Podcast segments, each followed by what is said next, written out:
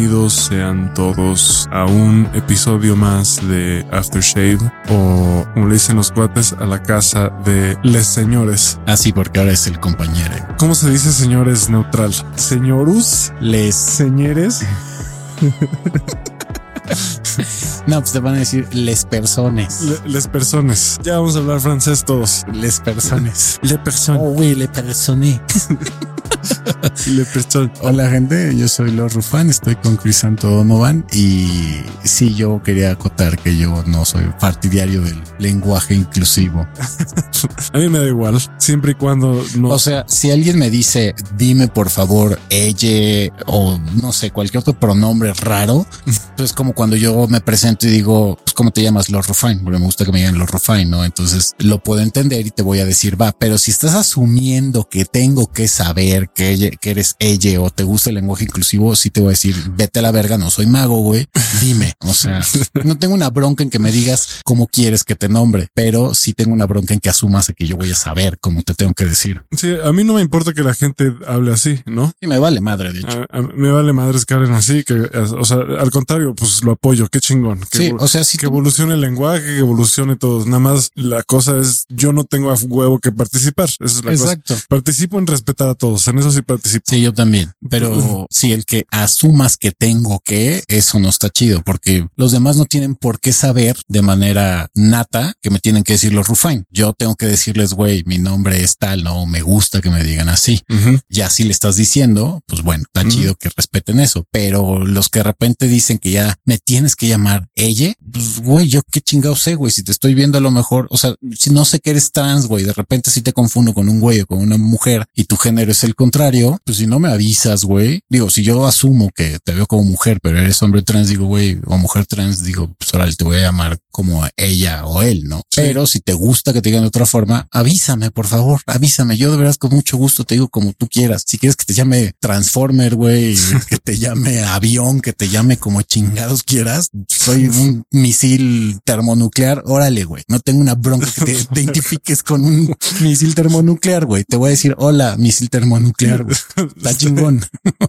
Está bien, está perfecto, pero avísame. No solo soy partidario de respetar, sino de empatizar. Claro. Tanto que, o sea, yo disfruto aprender cosas nuevas de cómo piensan los demás, ¿no? Cómo ven el mundo los demás. ¿Mm? Me causa curiosidad y no solo curiosidad, sino muchas veces gusto. Sí. Excepto cuando me dicen algo así como de cosas machistas o cosas xenofóbicas. Racista, sí. Eh, Esas no me laten, la neta. Eso sí digo, güey, ah, qué hueva. Estoy hablando con un güey de hace, de 1940. güey. Puta madre. Sí, O sea, que- y, y ni siquiera eso, güey, porque mi abuelo tiene 90 años, nunca ha sido homofóbico en su vida. Mi abuela tiene 80 años, es feminista y nunca ha sido homofóbica en su vida. De vez en cuando se dicen comentarios anticuados, ¿no? La- Que es la palabra. Que se entiende, güey. Se entiende. Dices, bueno, pues sí, güey. ¿Cómo no van a decir comentarios anticuados si tienen 90 y 80 años, güey? Pero que alguien de 40, güey, me diga, ay, pinches putos. Digo, verga. El clásico ejemplo que he puesto siempre, ¿no? De, ay, yo respeto a la comunidad, tengo amistades, tengo amigos putitos. Sí, exacto. Ah, Eh, eh, ta eh, madre. eh, Ese tipo de mamada es como decir, no, no, no, es, es completamente legal. Sin que te pregunten. Exacto. sí, y es normal. O sea, palabras anticuadas o expresiones anticuadas, costumbres anticuadas, pues van a existir siempre porque yo, yo ya empiezo a estar en esa situación que de repente ya digo algún chiste que en mi época era chida y ahorita es como, mmm, fuck, güey, ya tienes 88 años, güey, ya no suenas chavo, güey, no Sí, suenas ya. chavo, pues eso es chavo ruco, a eso es a lo que suenas, güey. Y ya empieza a ser algo anticuado y ahorita es de chavo ruco, pero en unos 10 años eso ya va a ser de rucazo, güey. ¿no? Decir, "Ay, como mis papás, a lo mejor ya me voy a echar un highball, güey. Pues a lo mejor alguno de tus papás, los que nacieron en los años 40, estaba bien decir un highball, pero si yo digo, me voy a echar unos highballs con la palomilla, entonces como, ¿qué? no mames, güey.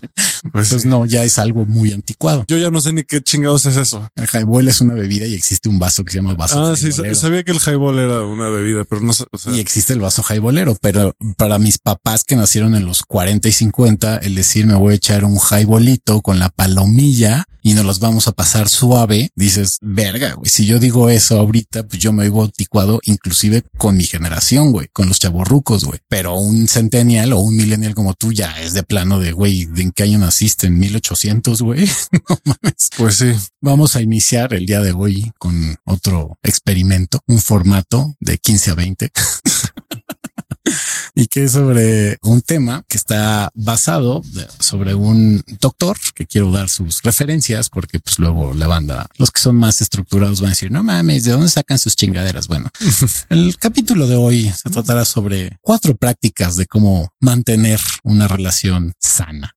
Y según esto, por el doctor John Gottman, que es licenciado en física matemática por la Universidad Fairleigh Dickinson, con maestría en psicología matemática por el MIT, puras pinches instituciones chafas, y doctorado en psicología clínica por la Universidad de Wisconsin. También es profesor emérito en psicología por la Universidad de Washington y cuenta con alrededor de 190 documentos científicos publicados y es autor y coautor de más de 40 libros sobre relaciones de pareja. Y pues comenta que pues estos son las cuatro prácticas o hábitos que hacen que una relación sea más sana y para los que quieren oír palabras bonitas, pues sea más feliz, ¿no?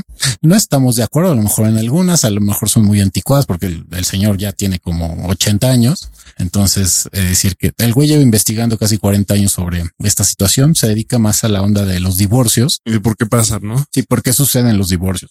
Y entre todas sus investigaciones, pues está la situación de que checaba que había ciertos patrones de las relaciones más duraderas o los matrimonios más duraderos. Y de ahí es donde formó estos cuatro puntos. Ok, muy bien. El primero, que sería las expresiones de afecto y admiración, que dice expresar nuestro amor y admiración por nuestra pareja de manera recurrente y sin ningún motivo. En este caso es eh, decirle a tu pareja ciertos halagos de vez en cuando y sin motivos, evidentemente. Sí, no solo porque te practicó sexo oral. Exacto. O no porque sea su cumpleaños o su aniversario, no, porque es Navidad, güey.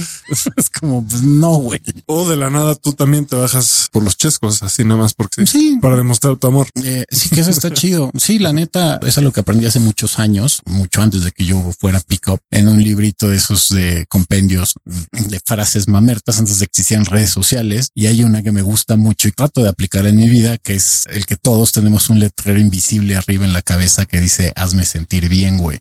A nadie le cae mal que de la nada de repente te halaguen, ya sea física, emocional, intelectualmente y que digan algo positivo de ti. Eso está chido. Sobre todo cuando es random. Entonces con tu pareja es algo que debemos de, bueno, el doctor Gottman que se debe de, de hacer y hace una analogía a una cuenta bancaria. Sí, ahí es donde dices, dices, híjole, pero digo, para que lo tengan como más imágenes mentales, imágenes mentales. A mí eso se me hace muy anticuado, pero sí hasta cierto punto la relación que hace es eh, que debe haber un radio de 5 a 1, güey, que usualmente se refiere a que tengas cinco acciones chidas para con tu pareja, positivas o en amor, por un pleito a lo mejor que hay en algún momento. Es cuando llegamos a decir en el podcast que pones a una balanza situación y dices, güey, pues sí hemos tenido algunas broncas, pero las cosas buenas han sido mucho mejor, ¿no? Que dices, güey, mi vieja a lo mejor es súper linda en X, Y o Z aspecto, o me procura mucho, o siempre está al pendiente de mí, güey. Entonces son tantas las cosas positivas que en algún momento si tienes alguna bronca con ella o alguna discusión, dices, pesan más las cosas buenas que las cosas malas y no al revés, porque si tienes puras cosas malas, entonces va a decir, fue linda conmigo hoy o fue lindo conmigo hoy, pero todo el puto día se la pasa quejándose, mentándome la madre, haciéndome panchos, güey, celándome, regañándome, calificándome que todo está mal. Entonces, güey, pues no importa que hayas hecho una acción positiva si todas las demás son negativas. Entonces ahí el doctor Gottman lo maneja por eso como cuenta bancaria. Dices, güey, que estés en números negros y no en números rojos. Y también te dice, pues si estás en números rojos, pues agarra tu dinero, que en este caso sería tu amor, güey, pues lleva al otro banco, ¿no? es como, pues me voy a cambiar de banco, güey. Hay un coach, un coach muy preparado, es inglés, se llama Craig Beck, y él dice que le costó mucho tiempo entender que las relaciones se tratan de hacer sentir bien al otro nada más porque sí y no para obtener algo a cambio. Entonces, a él lo que, una de las cosas que le quitó más la ansiedad de, el approach anxiety, por ejemplo, es decir, a ver, en lugar de pensar, voy a hablar con esta morra nada más porque me la quiero coger en algún momento, porque quiero que sea mi novia o lo que sea. No, le voy a, voy a pensar qué le puedo decir ahorita o de qué manera la puedo hacer sentir bien, porque yo ya me siento bien, yo ya estoy chido, no necesito nada de nadie. Claro. Entonces, lo que me queda es dar. Entonces, ¿cómo puedo hacer que esta persona que me causó una sensación chida ¿cómo la voy a hacer sentirse bien hoy? De hecho, en el Pico Artistry, los que son menos rupestres, fue las primeras cosas que aprendí. De hecho, las dice Mystery, que es uno de mis mentores, que te menciona que siempre que andes con alguien o salgas con alguien, procures dejarle algo positivo para que su vida mejore y no al revés. También ese es un principio de los Boy Scouts. Soy muy teto, pero sí. Entonces los scouts siempre dicen, deja el lugar mejor de cómo lo encontraste. Yo lo sé porque yo fui en los Boy Scouts. Afortunadamente nadie me violó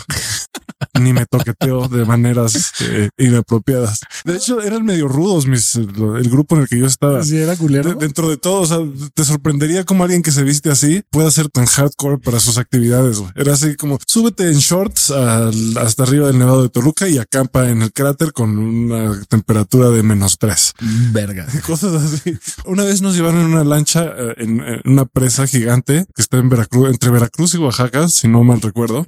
Y es una presa enorme y nos llevaron a una isla en medio de la presa. Fueron como 30 o 40 minutos en lancha, más o menos.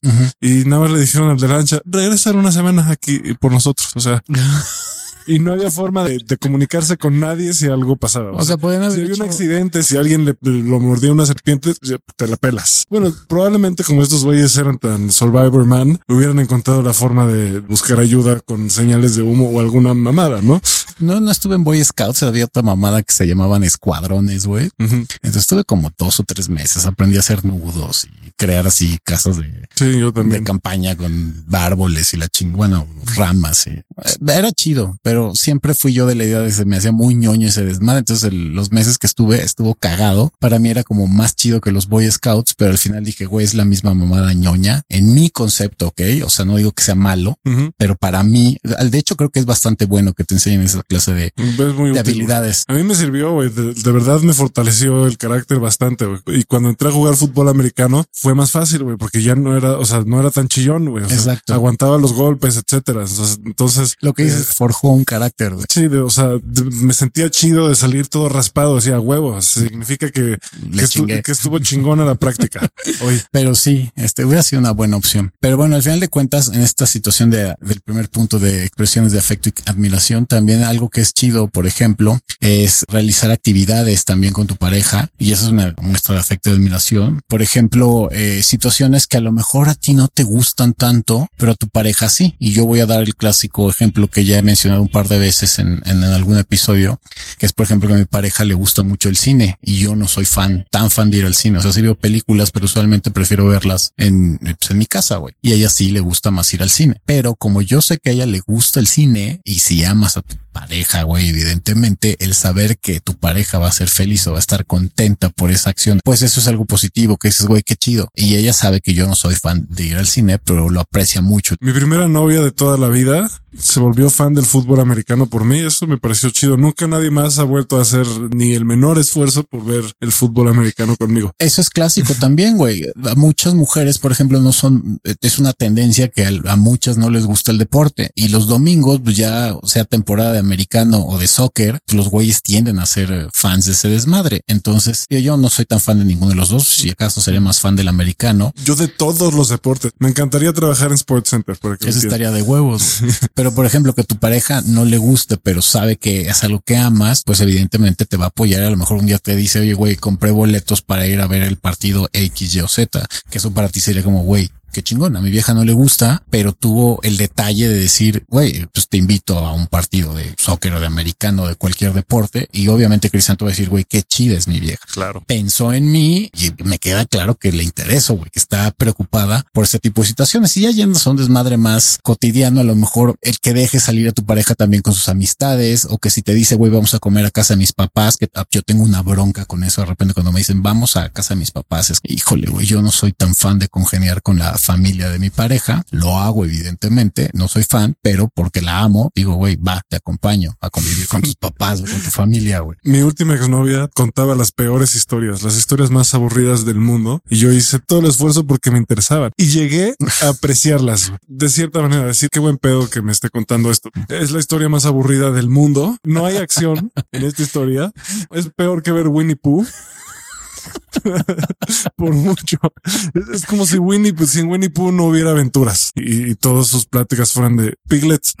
Eres bien chido. Es cuando aplicas el clásico meme de muy chido y todo, pero le faltó alcohol y sexo a tu historia. No mames, está de hueva. Le faltaron balazos, algo, güey. Sangre, güey. No, no, sé, güey. Chisme cuando me, no chisme, no me gusta el chisme tanto, pero algo que jugo, algo. Algo, ah, En algún momento un, o sea, hay un arco, hay un arco dramático, güey. Sí. En algún momento, ah, güey, se puso intenso y, ah, ¿qué pasó? Y así, ese tipo de cosas también, por ejemplo, no sé, ir a conciertos, por ejemplo, también aplica con amistades. Tenía alguna pareja también en algún momento y amistades que les gusta mucho ir a conciertos. A mí se me hace un desperdicio de dinero ir a un concierto, a menos que sea súper fan. No, he ido a muchos, o sea, he ido yo creo que a unos 10 conciertos en mi vida y son de grupos que a mí me turbo maman, pero es porque ya de plano sí soy muy fan. Pero si de repente, por ejemplo, la última vez que vino Guns N' Roses, todo el mundo estaba emocionado, yo no iba a ir y una amiga me, que es súper fan ya había ido dos veces y me dijo, güey, acompáñame una tercera. Y yo como, o sea, sí soy fan, pero no tanto. Y luego me recordó, te gusta la rola de It's So Easy, ¿no? Y yo, ah, sí, a huevos de esos güeyes. Ese güey es con la que abren usualmente. Nada más por esa rola y por acompañar a mi amiga, le dije, va, güey, te voy a acompañar. No vamos por ver a una banda legendaria, ¿no? Pero es que no es toda la banda. Digo, no estaba más que Axel Rose, Axel Rose y Dove McKeegan, güey. Y ya, que dije. Ah, no estaba Slash. Pero no estaba ni Slash, ninguno de los demás. Era como, pues, ah, no es Guns, güey. Pero bueno, mucha gente considera Guns N' Roses por yo, yo iría, Axel Rose. Yo iría a casi cualquier concierto excepto Alejandro Fernández, Enrique Iglesias. Güey, alguna Bueno, no, el de Enrique Iglesias tal vez así. Diría, oh, bueno, bueno vamos a ver. Yo con una de mis no tengo nada que hacer hoy. De mis primeros intentos a una, a una niña que me gustaba mucho en prepa, le mama Luis Miguel, le mama. A mí me, me mama también Luis Miguel, pero no para ir a uno de sus conciertos. Es, y así, güey. Es, bueno, güey. Es bueno. Es, o sea, este, para algunas personas, a mí me costó trabajo reconocerlo. Es bueno, es muy bueno. Tiene, o sea, es un gran artista, güey. Gran, gran artista, güey. Y yo por hacerla feliz, güey, que eso estaba mal porque antepuse en ese momento porque yo no sabía de relaciones y dije, güey, lo voy a hacer por ella en vez de hacerlo por mí. Pero la acompañé a un concierto y claro, a ella le mamó. Entonces yo compré los, me acuerdo que es más, es tan, tiene tantos años esto que acaba de salir el álbum blanco de Luis Miguel, que Pero justo estamos hablando de que hay, a veces hay que hacerlo por el otro. Exacto. O sea, por el hecho de que tú, o sea, de que sabes que va a estar bien y eso te va a traer también a ti un beneficio de estar tú también bien, pero siempre tienes que empezar por el principio de que tú te la vas a pasar chingón, güey. En ese momento yo no me la pasé tan chido en el concierto porque para mí en ese instante yo era el clásico güey que no escuchaba música en español, entonces yo decía cualquier cosa en español es una mierda. Ahorita no pienso así, pero en ese instante dije, bueno, y fui la acompañé a ese concierto de Luis Miguel. Pero bueno, ese es el primer punto. A un concierto de Arjona tampoco iría ni a putazos, a menos que fuera para aventarle piedras. no, bueno, yo trueno con mi pareja si me dice, güey. Si me, o sea, si me dice mi artista favorito es Arjona, ahí saca, se muere el amor ahí mismo. se muere, güey. Se acabó, digo, ¿qué, por qué te pasa? ¿Qué, qué coños tienes en la cabeza, güey? ¿qué, te pasa? ¿Y por qué Arjona, güey? ¿Qué te pasa? Sí, perdón, pero sí. No, has escuchado todos. ¿Qué, ¿Qué, te pasa? Es más, prefiero ir a un concierto. Esto va a estar cabrón porque ya alguna vez mencioné que es uno de los géneros de música que más me caga. Bueno, hay dos que más me caga. Tres. Banda, reggaetón. Banda, reggaetón y trova, güey. o sea, si me dice Arjona, vamos, que me den a escoger, ¿qué prefieres? Banda, trova y reggaetón o Arjona? Digo, güey, los otros tres sin pedos, pero Arjona en este instante es fúmate de mi vida, güey. Para empezar, Arjona es un tipo de trova, más o menos. sí, y mal hecha. Nada más que con, una con, unas letras que dices, verga, chinga tu madre, cabrón. ¿Cómo mirarte si no tengo ojos, güey? ¿Cómo leerte si no tengo nariz? Sí, no mames, no. ¿Cómo caminar si no, hay unas peores? Hay, una que habla sobre la menstruación, que es, no, mames. es una canción bastante misógina. Pero bueno, en fin, pues esas son las expresiones de afecto y admiración. Ah, uno que es muy básico también, y eso lo hago usualmente, es mandarle mensajes, nada más a tu pareja, a la gente que quieres, ¿no? Pero si un día te acuerdas de alguien, mándale un mensaje. Yo sé que a veces es bien difícil el hecho de, de no querer tener el upper hand o manejarle el sartén por el mango y decir yo soy el que tiene el poder, pero güey, ya hemos dicho que el ser vulnerable es algo chingón, te hace una persona más eh, valiente. Entonces el hecho de que tú de repente si te acuerdas de alguien, mandarle un mensajito y decirle, güey, hola, ¿cómo estás? Te amo, güey, o vamos a echar un drink o cualquier tipo de cosas traspolado a, la situación de pareja. De la nada, un día si estás, no sé, en la escuela, en el trabajo o en cualquier lugar donde no estés con tu pareja, pues mándale un mensajito, decirle, güey, pues no me estoy mandando este mensaje para decirle que te amo y ya, güey. Estefanía y yo tendemos mucho a hacer eso, pero a veces inclusive si yo voy al súper y me dice, oye, se te olvidó tal cosa o tráete esta otra, güey, y me casi siempre cierra con un te amo y eso es chido. Entonces esas demostraciones de afecto y cariño y admiración son chidas. Otra más que voy a agregar ya para finalizar. Por ejemplo, ahorita estamos grabando en mi casa, pero cuando iba a las oficinas de Crisanto, cada vez que yo regresaba a la casa, pues Estefanía me decía, se va a ir muy curso, ¿no? Pero siempre era como, ay, hola mi amor, qué bueno que ya llegaste, el chingón de la casa, cosas que te hacen sentir bien. Y fue un distanciamiento de dos horas, güey. Por el hecho que yo regresara a la casa para ella era como, wow, qué chingón que ya yo mi güey, ¿no? Y lo mismo hago con ella. De repente la veo y digo, güey, qué guapa te ves, qué chingona eres, qué chido verte otra vez. Ese tipo de cosas son bastante chidas. Ahora vamos al punto dos que dice hacer un espacio para tu pareja en tu mente y en tu corazón. que eso es, aquí menciona que hoy en día por eh, pues el trabajo o la familia, eh, los, las amistades o las redes sociales, inclusive pues estamos siempre ocupados y en turbochinga, pero eh, a pesar de eso siempre debemos de tener presente, no necesariamente que le mandes en este caso un mensaje, pero sí acordarte de tu pareja y acordarte constantemente de que hay alguien ahí, que no nada más estás tú solo. A mí me cuesta mucho trabajo por ser una persona solitaria, pero trato de tener en mi pensamiento de manera constante a mi pareja, güey. Poner una fotito ahí. Pues también, güey. Hay mucha gente que tienen en su oficina, tienen este un portarretratos con la foto de la familia o la foto de su pareja, ¿no? Hay gente que esto sí no lo recomiendo porque ya es por cuestión de seguridad. Yo antes traía una foto de mi novia en la cartera, pero ya por seguridad no es chido traerla porque alguna vez tuve un secuestro express y por traer una foto de mi pareja, pues le hablaron y la quisieron extorsionar también, güey. Verga. Entonces tampoco está eso ya por cuestión de seguridad traer fotos de tu familia o de tu pareja en la cartera no es una buena opción, güey. Esto se tornó muy oscuro muy rápido. Escaló muy rápido, pero sí. Yo tengo un amigo, un conocido que tenía fotos de todas las mujeres con las que había estado desnudas en su casa. A la verga. eso, eso, o sea, y estaban artísticas, estaban artísticas las fotos. Sin embargo, es delicado. Sí, no, sí, no mames, no. Raya, o sea, no sé si es un tema narcisista, es como tener trofeos. Híjole, es que, ay, sí, sí, está, está raro. Güey. O sea, está, está, está, está al borde, está, al borde, está en el límite. O sea, un poquito peor. Bueno, a, también esta persona era bastante narcisista, así que, híjole, sí está cabrón. Y eso, eso nada más era una de las señal de las señas de, hey, soy un poco narcisista. un poquito, muy leve, güey.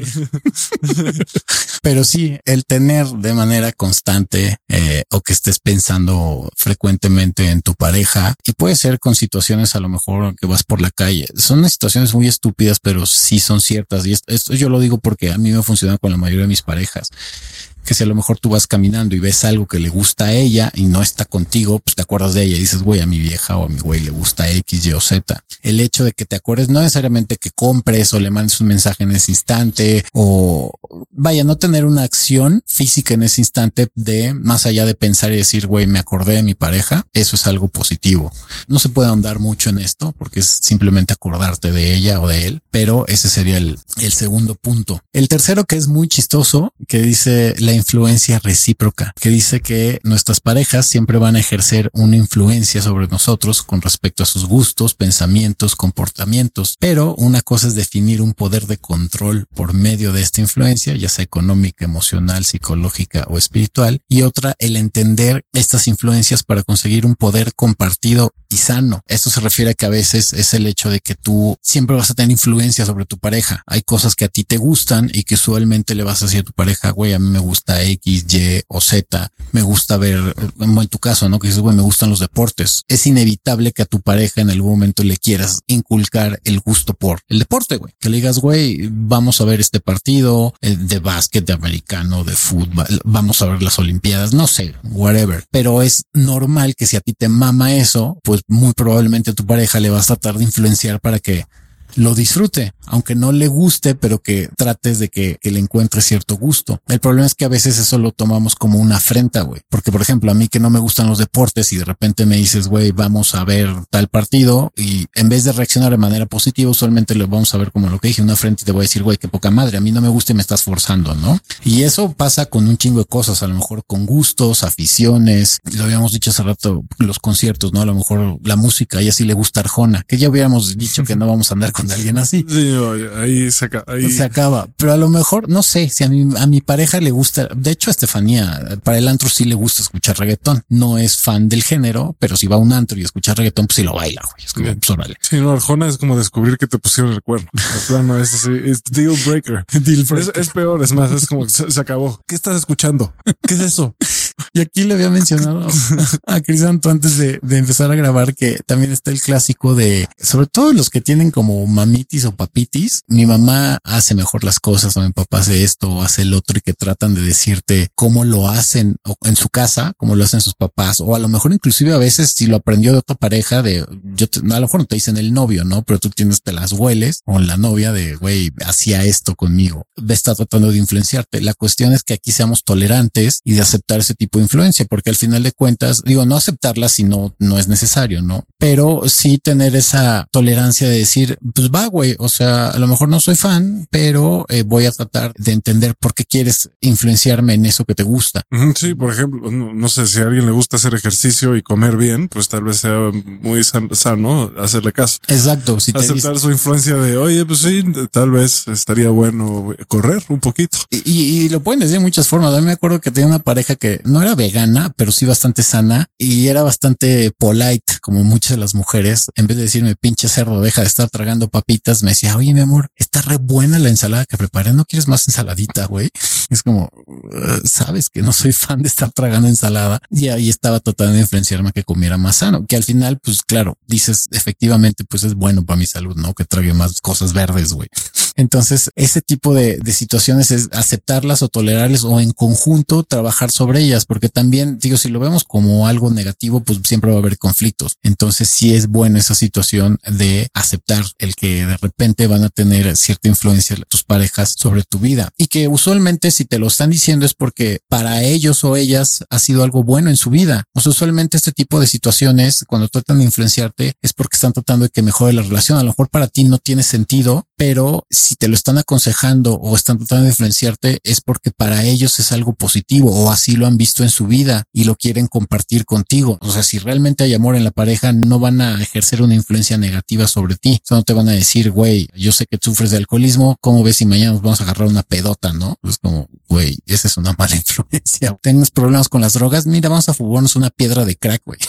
Pues no, güey. O sea, sabes que es una mala influencia, pero usualmente tu pareja no te va a estar orillando que, te vayas al carajo, güey. tu pareja no es Courtney Love, así que no hay tanto pedo. sí, bueno, si no eres Kurt Cobain y Courtney Love, güey.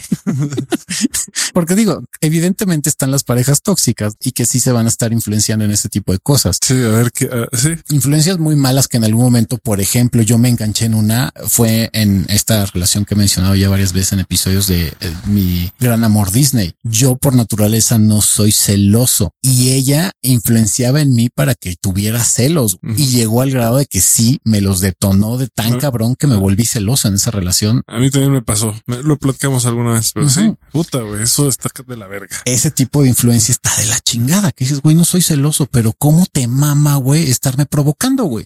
y de repente te desata ya la loquera de decir, güey, o sea, que te dicen, güey, voy al pinche Oxo, güey, y tú ya crees que se va a ir a coger con otro cabrón, güey.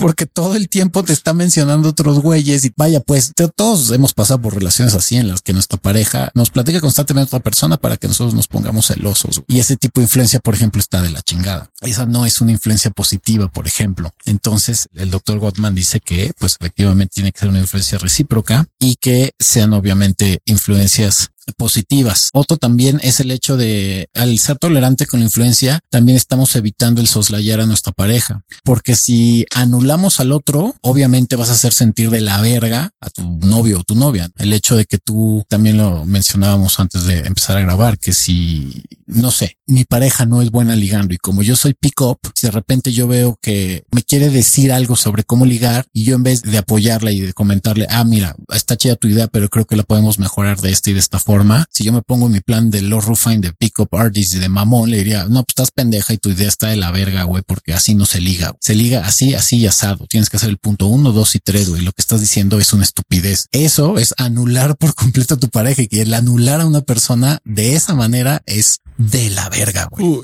la hace sentir pésimo, güey. En esta sociedad machista eh, sucede bastante con el mansplaining. El mansplaining. El mansplaining de, no, no, tú, mija, tú no sabes. Tú no sabes. deja que los hombres se encarguen. Exacto. Es como, dude, qué feo, güey. Sí, puta, sí. Ah. Y lo mismo pasa al revés, ¿no? Digo, no hay un woman's planning per se, pero también pasa con las mujeres, ¿no? A lo mejor. Ya, empezó, ya por ahí empieza a ver. A mí ya me han tocado woman's planning que yo digo, eh, ok. Bueno, alguna vez con esta feminista radical que he platicado varias veces, a mí me llegaba a callar, güey. O sea, de decirme ya de manera literal, cállate, déjame hablar, güey. Y yo, güey, te estoy dejando hablar. No, ve, me estás diciendo que me estás dejando hablar y esto que acabas de decir es un claro ejemplo de que no lo estás haciendo. Y yo, bueno, pues me callo, güey, ya. Me acuerdo que hice el clásico ademán como si tuviera un cierre en la boca.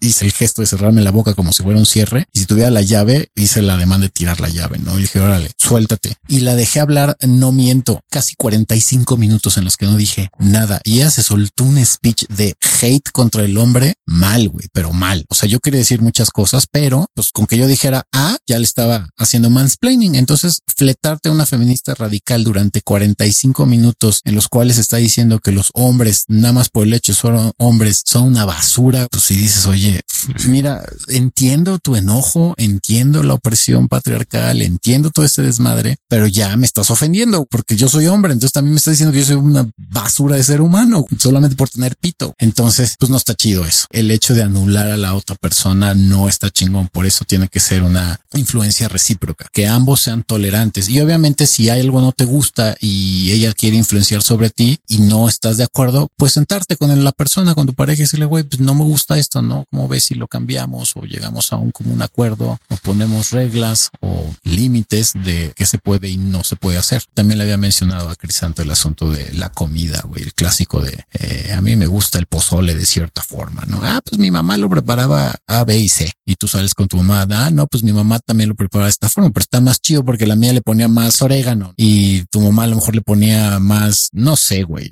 chile piquín, güey. Es una mamada este ejemplo, pero es real, güey. O sea, que sí pasa entre mis amistades que están casadas. Ese tipo de conversaciones existen. Parecieran que es choro, pero existen. No, yo sé.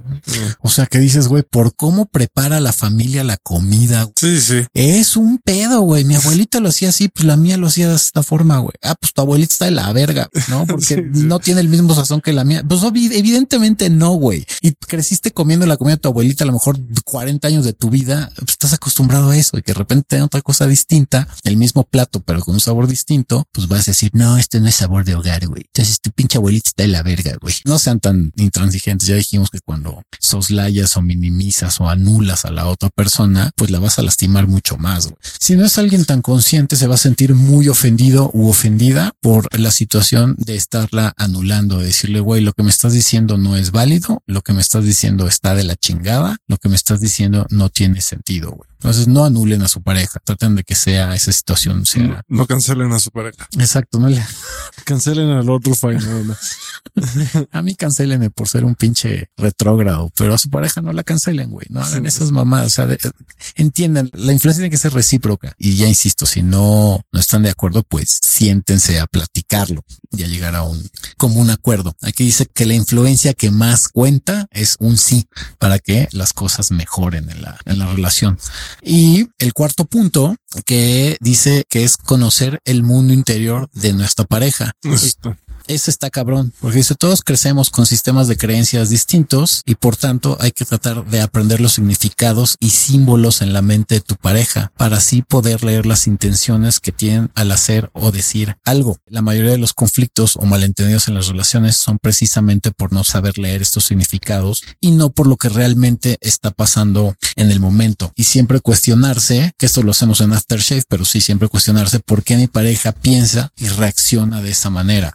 Lo había mencionado también con Crisanto que yo, por ejemplo, que soy hijo único, yo crecí acostumbrado a que pues, lo que me daban era para mí, güey, porque evidentemente pues no tengo hermanos, entonces todo era para mí. Y cuando empecé a tener mis primeras relaciones de pareja, a mí me costaba mucho trabajo el compartir, pero no porque yo fuera egoísta, sino porque crecí toda mi vida teniendo todo para mí. Crisanto, por ejemplo, que tiene hermanos, y eso me ha pasado casi con todas las amistades que tienen hermanos, pues están muy acostumbrados a compartir, pues es algo normal. Y no sé si se pasa en tu casa, yo me imagino que sí, güey, que de repente se comparten cosas, güey. sí, también. Y no lo ven como, o sea, yo no me imagino diciéndole a tu hermano, hijo de tu chingama, ¿por qué me agarras una papita de mi McDonald's, güey? No, no creas que no hay problemas por eso. A mi mamá le gusta trabajo compartir, por un lado, y yo por el otro lado tengo el problema de que tengo hambre todo el tiempo. Todo el tiempo tengo hambre. 24-7. Todo el tiempo tengo hambre. 24-7. Seguramente Javier se está riendo al escuchar estas palabras. mi hambre no se detiene. Entonces, no límites. Entonces, pues a veces me acabo todo y pues sí me alarman de pedo de oye, qué pedo. Pero si es tienes la, o sea, si creciste con la ideología de compartir, güey. Sí, trato de pensar en los demás, pero a veces mi hambre supera mi instinto animal de, alimentarme, supera mis intenciones de, dejarle a los demás. Te brinca, sí, el instinto es el lado animal. Sí, no puedo. De repente digo, un, o sea, un pedacito más va a alcanzar. De todas formas, alcanza. Y pues luego resulta que no alcanza. pero, pero bueno, sí, o sea. Sí, pero está chido porque en tu caso tú sí creciste con la cultura de compartir, güey. Sí, y, el lado, y el lado de la familia de mi papá sí son de compartir todo, todo, absolutamente. Y está de huevos, güey. Y comparten todo y siempre piensan primero en que, en que los demás coman antes que ellos. Entonces, pues esa es una. Pero por ejemplo, es una forma de pensar muy personal, es un sistema de creencias con el que tú creciste, pero la gente como yo que no creció con él, porque digo, sí, mi mamá y los dos minutos que tuve papá, güey, porque fue por cigarros, eh, no, falleció mi papá cuando tenía seis años, pero sí, lo que yo recuerdo, ellos eran compartidos, porque mi hermana, digo mi hermana, mi mamá sí tuvo hermanos para aventar para arriba, güey. O sea, tuvo once hermanos, güey. Entonces sí compartían todo, ropa, güey, inclusive, ¿no? Eh, la clásica de, pues ya crecí, no me queda la ropa, pues ahora dásela a tu hermanito, ¿no? Eh, pero mi papá, por ejemplo, él también fue hijo único. Entonces él creció también con la ideología, que es lo, esto lo estoy contando porque es lo que me contaba mi madre, pero mi papá era como yo. O sea, también a ella le costaba mucho trabajo el entender por qué él no compartía, ¿no? Pues porque también era hijo único. Y así hay muchas situaciones en la cuestión de que hay formas de pensamiento con las que tú creciste o fuiste aprendiendo a través de tu vida y que a lo mejor para ti significan una cosa y tu pareja las ve de otra. Sí, cada quien tiene sus signos y sus símbolos y cada cosa representa algo diferente y tiene un diferente significado para cada quien. O sea, no solo para las relaciones en pareja, sino empezar empezar a entender eso, cambiaría el mundo, güey. Y es muy cabrón porque entender otras culturas, güey, para empezar. de entrada, pues Estos güeyes no hacen las cosas igual que yo porque son chinos, güey. Yo soy mexicano. Hacen las cosas como las hacen en China porque tienen una tradición completamente diferente. Por ejemplo, en mi caso es el hecho de a lo mejor modales o mm, no sé, de repente estoy en mi casa. Digo, esos son modales básicos, ¿no? a lo mejor ofrecerle algo a alguien, pero si tú ya estás con tu pareja, ahí a lo mejor hay cierta reglas de etiqueta que ya se me hacen muy anticuadas muchas, pero por ejemplo, si yo no te ofrezco algo de repente, yo no le ofrezco algo a mi pareja, de yo no sé, voy a la cocina y me voy a servir un vaso de refresco y regreso al cuarto, a la sala, donde sea con mi vaso. Si yo no le explico a mi pareja que así me acostumbraron de que pues cada quien se sirve lo que quiera y se acabó y ella le acostumbraron a que todo mundo le sirve. Entonces, si yo no le explico que así fue educado, güey, ella a lo mejor lo va a tomar como una ofensa, ¿no? Decir, fuck, ¿Por qué no me trajiste a mí si ella está acostumbrada a que en su casa siempre le han servido todo, no? O que todos sirven, le sirven a todos, güey. Eso pasa mucho en muchas casas. Sí, ese tema es de los más cotidianos. El tema, por ejemplo, de que si alguien es desordenado y el otro es ordenado, por ejemplo, mi mamá toma como una ofensa el desorden, como toma como que es una falta de consideración para los demás. No es, o sea, no es la intención necesariamente. Si yo no hago mi cama es porque me dio hueva a mí y porque no tengo pedo, ¿no? No es para faltarle el respeto a, la familia y a todos mis ancestros. ese es clásico. Algo que me encantaba de las dos últimas parejas que tuve es que ahorita Crisanto está en mi casa y como puede ver, mi casa está bastante desordenada y está un poquito menos de como estaba antes. Güey. Yo ya cuando estaba ahorita porque estaba en pareja viviendo aquí y trata de que hay un poco más de orden, pero cuando yo estaba aquí completamente solo, entrar a mi casa es como si hubiera un huracán Katrina en mi casa y es el clásico desorden ordenado, güey, que sabes dónde están tus cosas, que dices, güey, aquí dejé mi pluma debajo de este montón de papel papeles, güey, ¿no? En mi pluma favorita. Y sabes que ahí va a estar, güey. Pero eso es tu desmadre. Pero hay gente que creció con la idea, como dice Crisanto, el que esté ordenado algo es obsesivo, inclusive para muchas personas. Y si tú no le explicas a alguien que así te sientes cómodo, pues va a estar constantemente ahí, ahí aplica el, el puto anterior, ¿no? Va a querer influenciarte en decirte, güey, tiene que estar clean and tidy todo, güey. Tiene su explicación y su sentido también en el fondo de, cómo, sobre todo los japoneses piensan que entre menos cosas haya y que más limpio está tu espacio, más, más respeto tienes por tu espacio interior, ¿no?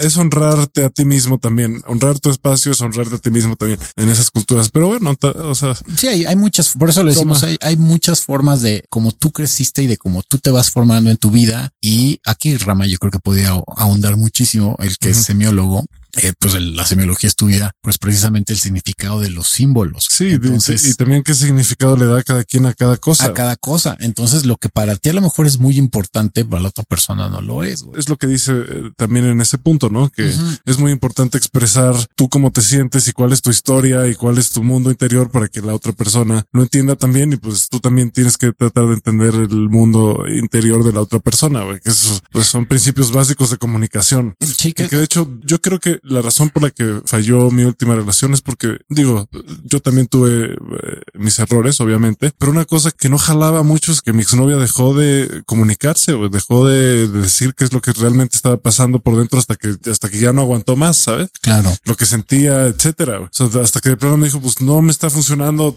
la larga distancia. Pues, güey, o sea, lo pudimos haber platicado desde antes, güey. Pues, o sea, me, puedes decir, no pasa mucho que hay personas que con tal de no confrontar y con tal de no eh, hacer sentir mal a otra persona, porque sienten que te van a hacer sentir mal si te dicen la verdad o si te dicen lo que sienten. Puta, eso, es, eso es asumir, güey. Sí. Y la, y, y, lo hemos dicho, la asunción es uno de los, de los grandes fracasos de la vida, güey. Estar asumiendo cosas. Sí, o sea, la verdad es más compasiva que la pasivo-agresividad y también que no decir. Y es muy chistoso porque siempre exigimos la verdad. Esa es una frase que es clicheresca, pero es cierto. Siempre exigimos la verdad pero con el deseo de no escucharla, porque a veces la verdad es muy ruda, güey. Puede doler mucho, pero siempre va a ser mejor al estar asumiendo o al estar creyendo que uno sabe lo que el otro conoce, ¿no? Y dices, no. Yo creo que en su caso más que otra cosa, lo pongo como ejemplo nada más porque es un poco más difícil detectar ese tipo de situación. Es no quiero hacer sentir mal a, este güey, entonces no le puedo decir lo que realmente siento porque tal vez se sienta mal o porque tal vez vayamos a tener una discusión. Y en México pasa mucho, no nos gusta decirle la neta a la gente porque, ay, no se va a sentir mal. Pero es mejor, güey. O sea, digo, hay formas de decirle a contacto. tampoco está chido ser... ser, sí, porque una cosa es ser sincero y otra cosa es ser franco, güey. Sí. Sí, la sinceridad requiere cierto tacto. La franqueza es a tarrajatabla decirte una neta, güey. Pero es mejor la franqueza que esconder las cosas, que no decirlas. Para mí la franqueza no es algo malo tampoco. Yo más bien, la cosa es este ser grosero, güey. Puede ser grosero. Esa es la cosa. Bueno, a ti te debe pasar como a mí en algún momento yo por viajar y tú por tener un chingo de amistades en el extranjero, sobre todo en tu caso las amistades que son europeas, güey, son muy a rajatabla, güey. O sea, sí. son bastante directos en decirte, güey, no me gusta esto, no me gusta aquello, las cosas son así, ya, o sea, sí te dicen, si, sí, puta, si no van a ir a una reunión, por ejemplo, ellos sí te dicen, no voy y no te explican, güey, no voy a ir, güey, gracias por la invitación, no voy a ir. Puta, los latinos somos de, sí, ya voy para allá, ya voy para allá. En cinco minutos te caigo, güey. Ya estoy saliendo de la casa y nunca caen, güey, porque asumen y estamos también muy mal acostumbrados a que si nos dicen que no, nos sentimos, güey. Sí, no, pero además lo que está cabrón es en qué cabeza cabe que es mejor decir que sí vas a ir y no ir nunca. o sea, ¿qué es latino? ¿qué, qué, podría ofender más a una persona o hacerla perder su tiempo más que, que le mientas, que, le mientas y que, y que le prometas algo que no vas a hacer o que le digas que estás haciendo algo que no estás haciendo, que es parte de lo mismo, o que le digas, güey, no quiero ir, la neta tengo hueva o quiero descansar o lo que sea. O sea, ¿qué es más respetuoso? ¿Qué es más respetuoso? Yo creo que la sinceridad y decir no voy. La neta es más respetuosa. la, verdad es más respetuosa que estar diciendo, poniendo excusas o lo que sea, sabes? Tenemos que aprender eso. Yo me confieso que soy culpable de muchas veces hacer ese tipo de cosas por el hecho de también de estar asumiendo de, híjole, no quiero lastimar a esta persona. Entonces o no le contesto o le digo que voy al rato, que siempre tiendo a hacer ese tipo de cosas y es de la verga. Sí, es una epidemia, güey. Y eso lo tenemos mucho los latinos y los europeos se quejan mucho los latinos por eso. Y no todos los latinos, ¿eh? en México es mucho más fuerte, porque los argentinos también se quejan de que hacemos eso. Ah, bueno, pero es que los, argentinos no son latinos, güey. Acuérdate, ellos son de sangre italiana. Son bastante directos ellos. Perdona a los argentinos, eh, pero sí yo, no, pues, estuve en su país, hijo, de repente. No, pero a mí me gusta eso. No, son, no, son más directos y son más honestos. Aquí lo que me refiero es que sí, tienen esa ideología de que son europeos y sí, son bastante tajantes en algún momento. Los cubanos también son bien pinches directotes, güey.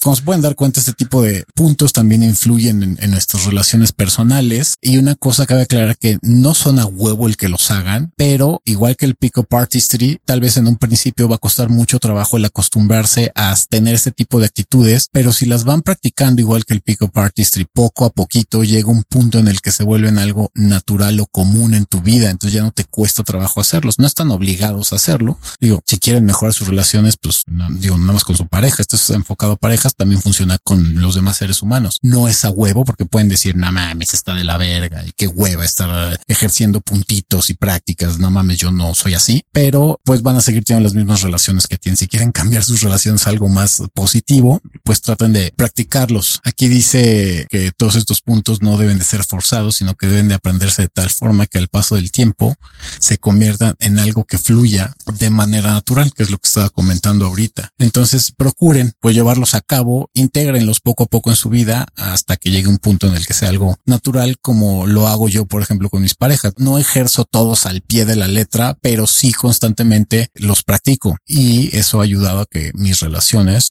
por lo menos las dos últimas, pues han funcionado a toda madre y no he tenido pues broncas con respecto a temas de pareja. Y ya por último, hay una frase que me mamó que dice, no estamos obligados a ser felices en una relación, pero sí estamos obligados a no hacer miserable la vida de los otros. Eso sí. No es a huevo que seas feliz en tu relación, pero no te estés jodiendo al otro. Está chida, solo que yo estoy en desacuerdo en cuanto que pues contigo mismo sí tienes la obligación de estar chido. Güey. Bueno, en una, en una situación más hippie come flores y como pensamos Crisanto y yo, pues tendemos a que sí, el que procures tener una vida balanceada y estés contento contigo es algo, eh, no sé si, pues sí, obligatorio hasta cierto punto. Yo finalmente es lo chido del libre albedrío que tú escoges la manera en cómo quieras vivir, pero creo que todo el mundo prefiere estar contento con consigo mismo, ¿no? Y en bienestar y en santa paz con uno mismo, güey. Sí, no tienes que te traer la parada todos los días. Exactamente, o sea, no, ya lo hemos dicho, yo personalmente creo que el, estado ideal del ser humano es flat, que, y de manera flat es como vas a disfrutar, siempre lo menciono, tus picos de felicidad y tus valles o vados de tristeza, güey, y que los dos los tienes que disfrutar. Y como también los, si quieres sufrir los de tristeza, también se vale sufrir, mentar la madre y encabronarte eh, sobre todo en la tristeza, eh, entiendas que es algo positivo, o sea, que te va a ayudar a crecer, pero que cuando estás en un estado flat, o sea, que no estás todo el tiempo super high, ni todo el tiempo estás deprimido, güey, entonces vas a disfrutar ambos. No tienes que estar mojado todo el tiempo. Exacto. O sea, no tienes que estar con, sí, o sea, no se trata de que tengas disfunción eréctil 24 siete, ni un pinche, ni una hasta bandera, pues también 24 siete, güey. No se puede, güey. No es sano, no está bien, no está chido. Y pues bueno, pongan en práctica y resumiendo los cuatro puntos, pues es el uno, expresiones de afecto y admiración. El dos, hacer un espacio para tu pareja en tu mente y en tu corazón. El tres, la influencia recíproca y el cuatro, conocer el mundo interior de nuestra pareja. Y pues básicamente ese sería el episodio de hoy. Traten de poner en práctica esos puntos. Yo sí avalo los cuatro porque los cuatro los he practicado. Sí funcionan y sí ha hecho que, insisto, mis relaciones sean más fructíferas y menos conflictivas y pues, pues también eh, tengan cuidado con la gente que le gusta Arjona. Sí, no mamen. Si en cuando a alguien le gusta Arjona, aléjense. Cuestionenlo, cuestionenlo como si fueran la, CIA o el FBI. Porque, a ver, explícame. Motivo ¿Cómo empezó? ¿Cómo empezó? Te pegaban de chiquito, te caíste de la cuna, güey. ¿Dónde pasó? Sufres de adicción. ¿Cuándo fue la primera vez que lo escuchaste? estabas en coca, güey, estabas en crack, güey, estabas fumando algo, traías psicotrópicos en, tu organismo, güey. Estabas en un experimento. ¿qué pasó por tu cabeza para decir Arjona está chido? Me pregunto, hay un experimento muy famoso que hacía un japonés que ponía palabras eh, diferentes en agua y, se congelaban con diferentes patrones. Mm, sí. Yo creo que si pones Arjona en un vaso de agua, sí, ubico perfecto el experimento. O, lo pones, no, sé cómo sería el experimento, pero seguramente saldrían patrones muy, muy, muy culeros. Bastante. Sí. Los que no ubiquen el experimento, algo similar es cuando pones dos recipientes arroz y es el clásico experimento de, de las buenas vibras. Güey. En los dos pones arroz cocido en los dos este, recipientes y a uno lo maldices todo el tiempo. Le estás mandando pura energía negativa y le dices pinche arroz culero, chinga tu madre, estás de la verga, seguro sabes horrible, güey, tu color está de la mierda. Y al otro arroz le agradeces, güey, no eres un arroz chingón, bonito o bueno, un arroz este orgánico pero la cuestión es que el arroz al que le hablas bonito, curiosamente no se pudre tan rápido como el arroz que le mandas malas vibras. Y si a uno yo creo que le cantaras puras rolas de Arjona, esa madre se pudre en dos segundos. A esa madre inmediatamente salió una pitufeldea y salió una caja de Petri ese arroz, güey. Que por cierto, nosotros le estamos mandando malas vibras a Arjona. No, no es personal. Es broma, Arjona. Ricardo. Ricardo. Ricky. Rix. no, no es personal, Ricky. No, te estamos jodiendo. eres muy libre. Tú eres muy exitoso de todas formas y tienes más dinero que yo y más. Eres más popular con más dar y poder que cualquiera de nosotros dos. Exacto. Bien por ti. O sea, puedes, sabemos que puedes recibir alguna crítica no tan positiva. Digo, entendemos que entendemos que hay gente que tiene malos gustos y es las que coge tu música y está perfecto. hay un mercado para todo y, hay, y para cada roto hay un descosido. Exacto. Básicamente acabamos de hacer una mamada. Pero pues no ser culeros, nada más pues separar lo que es y ya, güey. Exacto. Pero, bueno. Verga, güey. Qué horror, güey. Es broma, eh, gente. Todo es broma, güey. Todos son libres de escoger, de escuchar y de hacer lo que le plazca en su vida, güey. Nada más que no nos vamos a llevar bien si escucha, si me ponen esa música. Exactamente. vamos a empezar con el pie izquierdo. Es lo que voy a decir. Yo me podría llevar con Ricardo Arjona y yo creo que agarrarte una peda con él ha de ser bastante folclórico, güey, y divertido, güey. pero seguro me quedaría bien, muy bien, seguro. De hecho, alguna vez me pasó ya para cerrar de este tipo de temas que estamos platicando ahorita. Alguna vez me acuerdo que me encontré en el Bulldog de Sullivan. Era un antro que existía en los 90, también existió en los años 2000, pero ya estaba en una avenida llamada Revolución aquí en la Ciudad de México. Y antes de que lo cambiaran a esa, esa sede, estuvo en Sullivan, una calle muy famosa aquí en la Ciudad de México, porque ya antes había mujeres de la vida galante ahí. Ahorita creo que ya hay hombres de la vida galante.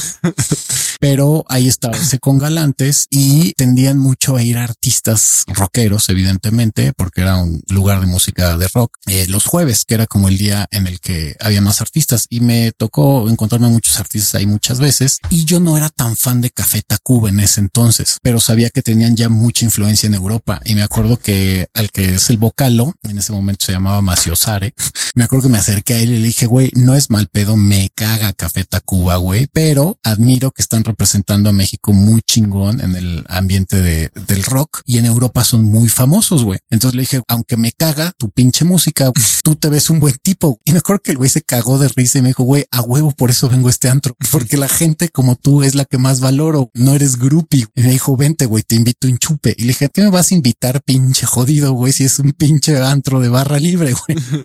y se cagó más de risa y me dijo, tienes toda la razón, te voy a invitar un chupe, un shot, pero uno, uno, no pagado, güey. Uno no adulterado. Uno no adulterado, güey. y sí, o sea, el güey pues sacó su lana, le dio una lana al bartender, güey, y me invitó un caballito de tequila, no era el tequila de, de la barra libre. Era un maestro 50, de 600 pesos por trago. Pues no sé, pero sí me acuerdo que le di una lana y nos echamos el caballito de tequila y me dijo, me caíste bien. Me dice, por eso mamo este lugar, güey, porque aquí la gente me trata como lo que soy, otro ser humano. Diferencia que en el bull de, de Revolución ya no iban tanto los, o sea, sí iban los artistas, pero estaban en su, como el backstage y ya no salían de ahí. Entonces ya no convivían con la gente, pero en el bull de Sullivan ahí sí podías platicar. Es más, llegué a platicar con Julieta Venegas, con los de Café Tacuba, con los de Molotov, güey. O sea, convivías con esos güeyes y echabas el drink, pero nadie iba de groupie. Pero bueno, creo que sería algo similar con Arjona. Le diría, me caga tu puta música, es una mierda, pero tú te ves un buen tipo, güey. Vamos a echar el drink. Pero en fin, eh, ¿algo más quieras agregar? No, nada más. Nada más. Nada más. Pues bueno, esto fue cuatro puntos de como la revista 15 a 20 de cómo ser más feliz con tu pareja. Nos estamos escuchando la siguiente semana. Esperamos que les sirva de algo este episodio y pues cuídense, pórtense, no dejen de seguirnos en redes sociales como Aftershave Podcast. Eh, seguimos una vez más esperando sus videos de la Cuauhtemiña y como siempre yo les mando mucho beso, abrazo y apapacho en el ojo de Ra. Yo todavía no, todavía no. Crisanto. No tengo un nuevo, todavía una nueva, una nueva acepción. Espera, necesito, ah, bueno, no, no, voy, prolongaría demasiado este episodio. Sí. ahorita, es más, ahorita mismo. Y lo prometí, rompí una promesa, se me olvidó. Y yo también, yo te voy a, ya te dije que te iba a mandar las acepciones que tengo de, de orto. te las voy a mandar, son como 40, güey, para que agarres la que más te guste, güey. Pero mientras, sin el bus. Mientras, cuando menos, para cumplir más o menos mi promesa, les mando un beso en el de globo. pues ahí está. Nos vemos la siguiente semana. Abur.